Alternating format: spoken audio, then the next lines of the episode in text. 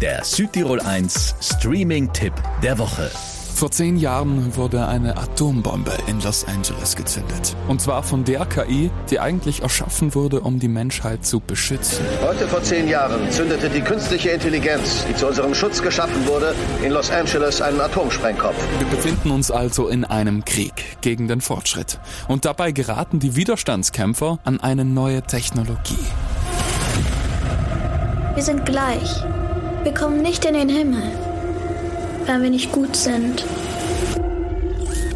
Und ich bin kein Mensch. Die neueste Waffe ist also ein Kind. Zumindest sieht sie aus wie eines.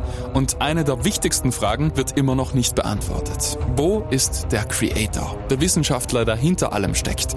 Und welche Rolle spielt dieses Kind wirklich?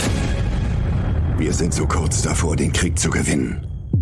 Töten Sie sie oder wir werden ausgelöscht. The Creator auf Disney Plus. Ein Thriller zwischen Spannung und Drama. Von mir gibt's 5 von 5 Streaming-Sternen. Der Südtirol 1 Streaming-Tipp. Immer mittwochs ab 18 Uhr auf Südtirol 1.